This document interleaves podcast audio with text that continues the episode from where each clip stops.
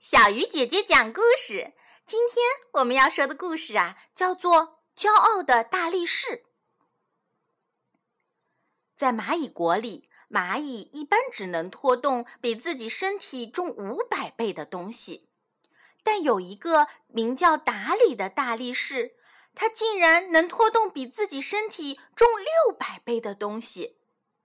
有一次，他居然从树丛里抱着一只死蜻蜓走了八百里地。别惊讶，这是按蚂蚁国的里程计算的。当他把蜻蜓拖到蚂蚁国洞口时，连蚂蚁国国王都夸他力气大。还有一次更惊险，在蚂蚁国里有一个很大的仓库，里面装有各类的食品。食品码放的比蚂蚁们高出十几倍呢。那天，蚂蚁们想把一块巧克力马上剁去，不知哪位蚂蚁不小心把剁碰倒了，剁顶一个大米包顺势就落了下来，真不得了，足有几千斤重的物体，当然是蚂蚁国的重量哦。这要是落下来，还不把蚂蚁们砸得胳膊折腿断的？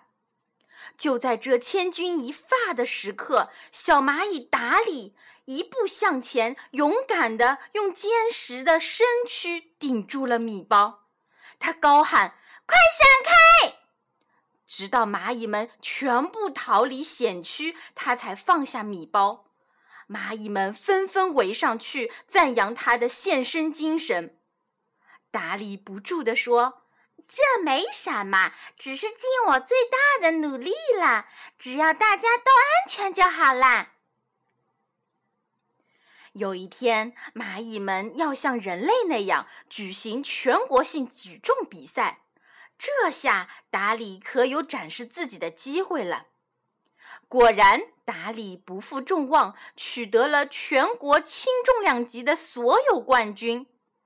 当他拿到金光闪闪的奖牌时，心里异常激动，感想特别多。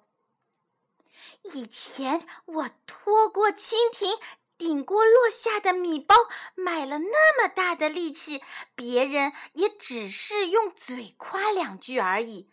嗯，看来我应该注意节省力气，留着在重大比赛时用，再拿到所有的奖牌。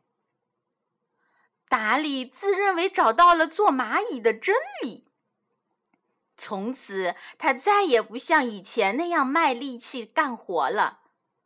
该他使力气的时候，不是装病就是装装样子，不肯多花一点儿力气。当又一次全国性的举重比赛开始的时候，蚂蚁达里信心十足。抱着重拿冠军、再获奖牌的愿望走上比赛场，可是万万没想到，冠军被平时最不起眼、总是默默劳动的黑黑拿走了，而达里连去年记录的一半儿也没有达到。好了，小鱼姐姐讲故事，今天就到这里了。小朋友，记住明天同一时间，我们再见喽。